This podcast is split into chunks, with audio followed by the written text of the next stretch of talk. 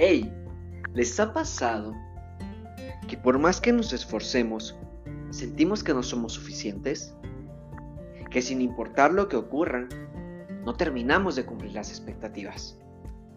Pues si estás pasando por esto, quédate, que te daremos los cinco pasos para combatirlo. Bienvenidas, bienvenidos. Esto es Un día por día. Día por día. La verdad es que habíamos dejado un poco porque traíamos con esto de la pandemia, el COVID, eh, los cuidados, pues realmente es que nos saturamos con todo, ¿no? Y, hacemos tanto y tanto y tanto que un momento, eh, pues ya no podíamos con todo, ¿no? Y, yo pensaba en, el podcast que, que traía planeado, en lo que quería compartir, en los viajes, en las compras, mi trabajo, estudiar, ¿no? Y llegué a sentirme, quiero confesarles, llegué a sentirme un poco abrumado, insuficiente, ¿saben? Que no podía con todo y debería de poder, porque sí se puede, porque muchos lo hacen, porque esta comparación ascendente, le decimos nosotros, ¿no? Eh, nos, nos juega chueco, ¿no? Comenzamos a ver pues la vida de los demás, comenzamos a compararnos contra quien ya tiene un plan establecido, contra quien ya tiene experiencia en esto, ¿no? Y empezamos a decir, ¿por qué él sí puede y nosotros no? Y entonces comenzamos a generar como este sentimiento de insuficiencia o disminución, ¿no? Eh, realmente es que somos demasiados los que nos sentimos en varios momentos de la vida de esta forma, ¿eh? Insuficientes, que no podemos, que no, estamos dando todo, que no somos capaces y que sí deberíamos de hacerlo porque los demás lo hacen. Eso es sumamente común, ¿vale? Y es que nos dejamos llevar por las expectativas que nos, que nos han hecho creer que debemos cumplir. Es decir, tú que trabajas aquí debes de hacer esto, tú que eres hombre, tú que eres mujer, ¿vale? Tú que eres adulto, tú que eres joven, tú que eres trabajador, trabajadora, tú que eres estudiante, ¿no? y nos pone unas expectativas a veces inalcanzables.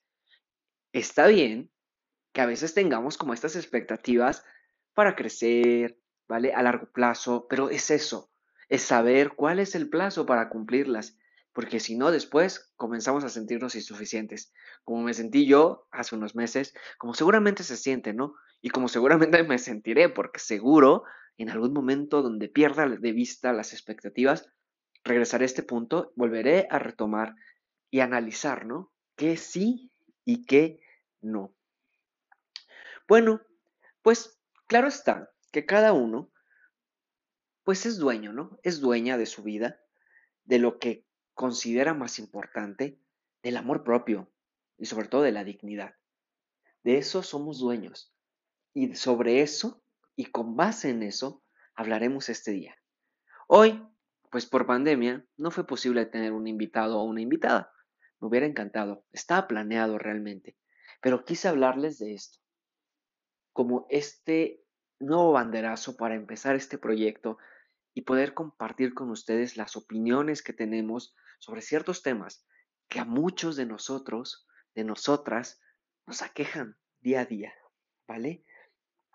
Y bueno, pues les quiero compartir pues cinco sugerencias, consejillos para salir de esta zona gris, para, para retomar la vida, para retomar el camino, para replantearnos y reinventarnos, ¿eh? Y bien, pues primero debemos entender que debemos de cambiar. Y sí, ¿qué debemos de cambiar? Eso a veces suena muy trillado, ¿no? Pero ¿qué creen? Más que cambiar, debemos de modificar. A veces tenemos unos pensamientos que no necesariamente ayudan, que más que sumar, restan. Y eso es lo primero. Hay que identificar y modificar o trasladar estos pensamientos de negativos a positivos. Es decir, que en lugar de que nos resten energía y ánimo, nos impulsen y nos clarifiquen y orienten hacia lo que queremos. Recuerda que nadie es igual a nadie más. Somos únicos, somos 7 mil millones de personas aproximadamente o alrededor, mejor dicho, ¿vale? y somos 7 mil millones de personalidades, de identidades, de construcciones. Imagínense cuánto hay fuera de nuestro, de nuestro espacio de confort, ¿no?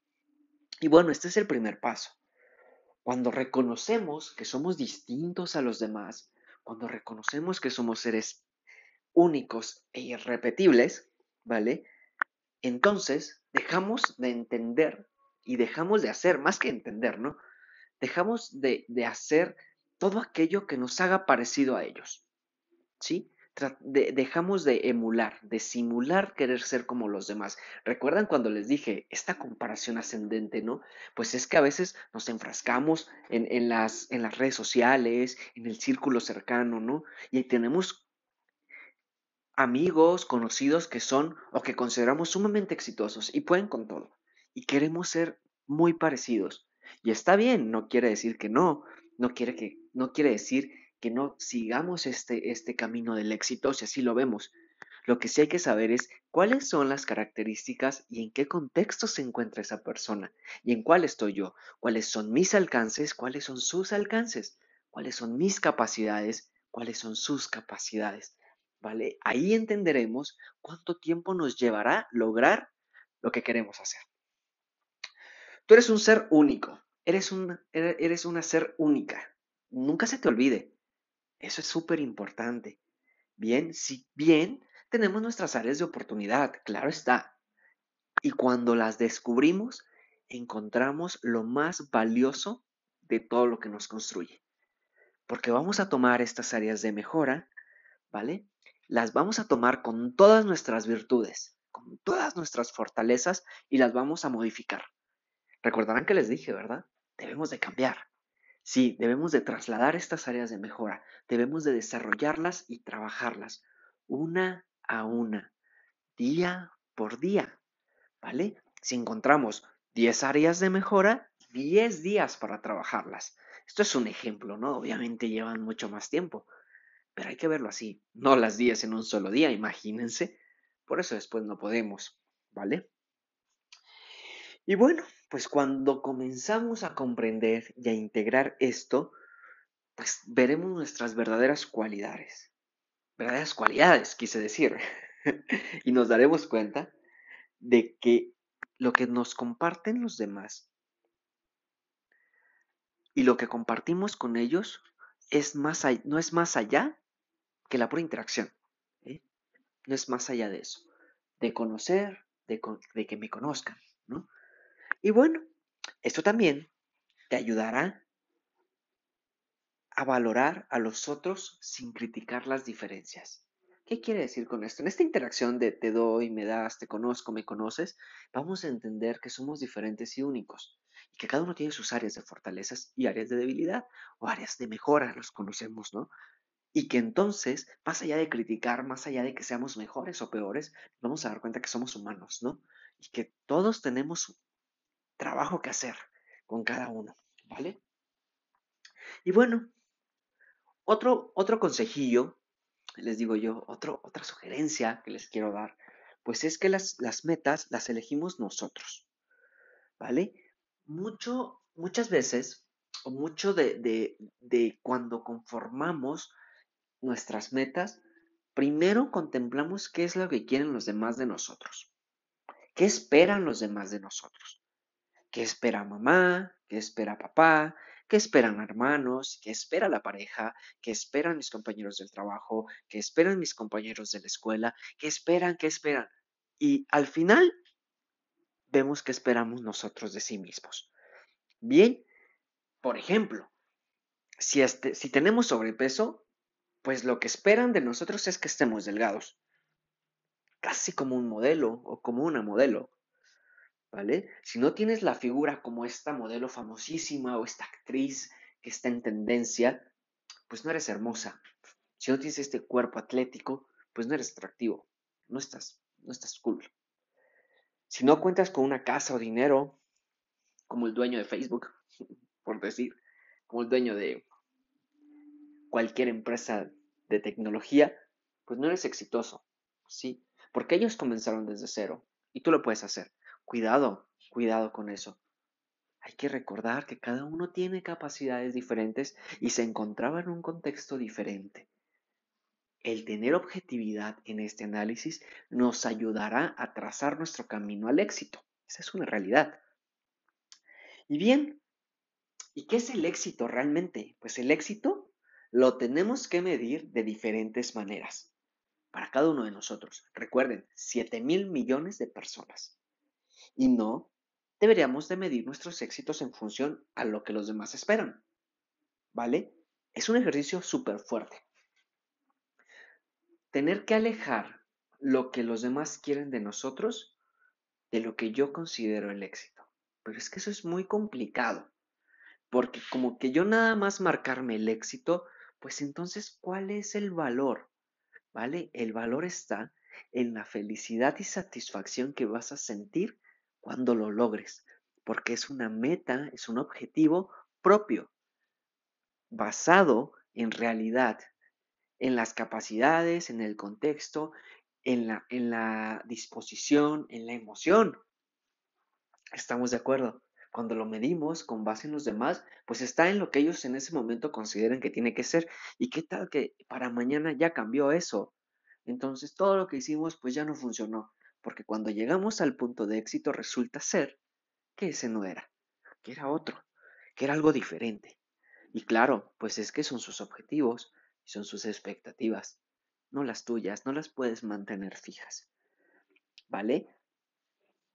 Ahora, por ejemplo, decía en ejemplo, por, decía hace un momento, ¿no? Si tienes sobrepeso, pues debes de, debes de estar delgado. Pues cuidado, no es que tengas que estar delgado como un, como un actor, como una actriz, como el modelo o la modelo. No, debes de estar en el peso que sea saludable para ti, en con el que tú te sientas cómoda o te sientas cómodo. No más allá de eso. Tampoco necesitas tener toneladas de dinero para ser una persona exitosa. Por supuesto que no. Mientras el dinero que tú generes te, te haga sentir y te haga cubrir las necesidades que para ti son necesarias, eso es suficiente. Eso es suficiente. Recuerda que cada meta es tan única como el que se la propone.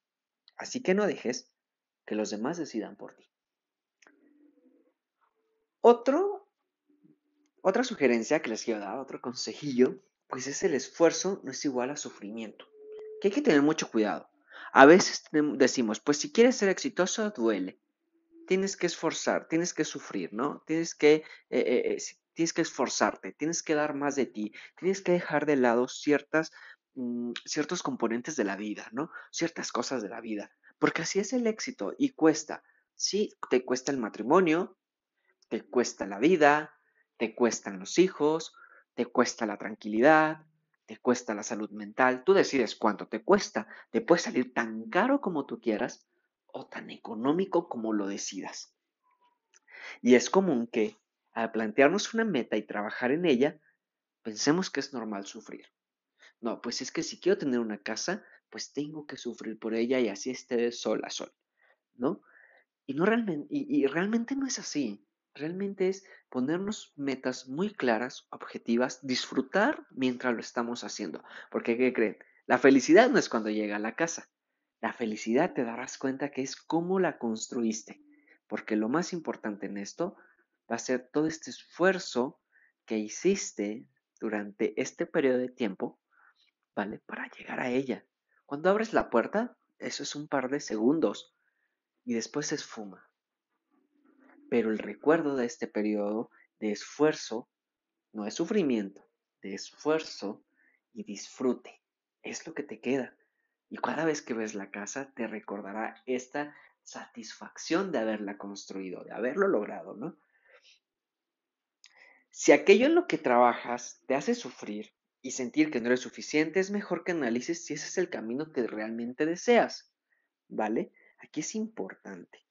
A veces hacemos las cosas porque no nos queda de otra, o porque es lo único que hay, o porque todos me han hecho sentir que es para lo único que sirvo, o para lo único que puedo hacer, ¿no?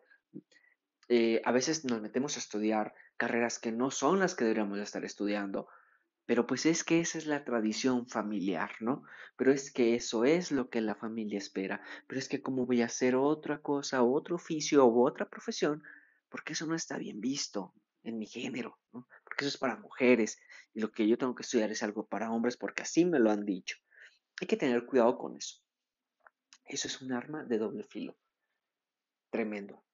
te puede dar toda la experiencia y la asertividad para hacer las cosas, como también te la puede quitar. Te puede quitar todas las fuerzas hasta el punto de debilitarte y caer al fondo. Y después te darás cuenta que no tenía que estar ahí. No tenías que estar ahí, ¿no? Bien, pues analiza si esas emociones vienen solo por desesperación o porque la meta no es lo que esperabas. Aquí hay que tener cuidado, lo que les decía, ¿no? Hay que saber si estoy desesperado, si estoy eh, frustrado, frustrada en este momento y siento que lo que hago no es lo que tendría que hacer. O realmente esa no es la meta. O realmente ese trabajo o esa carrera o esta actividad que haces no es lo que tú realmente quieres. Hay que ser muy claros y transparentes consigo mismo. Esto realmente nos sacará de esta zona gris. Recordarán que les dije hace unos minutos, ¿no? Si no es lo que esperabas, sencillamente lo dejas. No hay por qué sentirse mal. Yo creo que nunca es tarde para empezar de nuevo. Y bueno, casi llegamos al final. Un cuarto consejillo, pues es que eres perfecto dentro de la imperfección. A mí siempre me han dicho que lo perfecto no es sinónimo de bueno, que lo perfecto no es sinónimo de saludable. Muchas veces el sentir que no eres suficiente viene de la idea de que si no haces algo de manera perfecta, eres un fracaso. Es que esto tiene que ser perfecto. Es que el color tiene que ser perfecto. Es que la línea tiene que quedar perfecta. Es que el porcentaje tiene que estar perfecto. Es que el cumplimiento tiene que estar perfecto. La perfección no es sinónimo de bueno, lo recuerdo. Lo veo todos los días, realmente. Me piden la perfección en algo, ¿no? La perfección en los colores, la perfección en las líneas, la perfección en las formas. Pero ¿qué creen? Que las personas no son perfectas y pues lo que consideramos perfecto en la forma no queda, no le queda a la persona. Porque claro, no hay perfección alguna, ¿vale? Porque hay un margen de error, porque somos humanos y somos flexibles en este sentido, porque somos 7 mil millones de personas únicas e irrepetibles. ¿De dónde sacamos lo perfecto?